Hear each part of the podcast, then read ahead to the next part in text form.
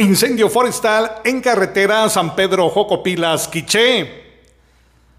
Vuelven a arder las montañas en jurisdicción del río Chocopilá. Según Celso Girón, comandante de la 49 Compañía de Bomberos Municipales Departamentales, indicó que dicho incendio lleva ya tres días, se ha controlado y se vuelve a incendiar.